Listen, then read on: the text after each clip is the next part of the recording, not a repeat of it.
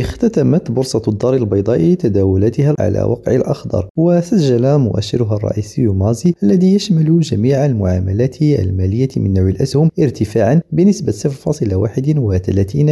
ليستقر بذلك عند 10555.07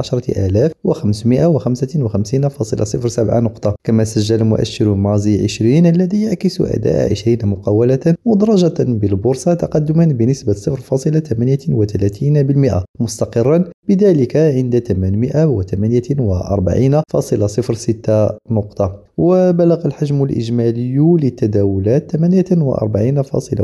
مليون درهم تحققت في السوق المركزي للأسهم سجل حسن ريم الدار البيضاء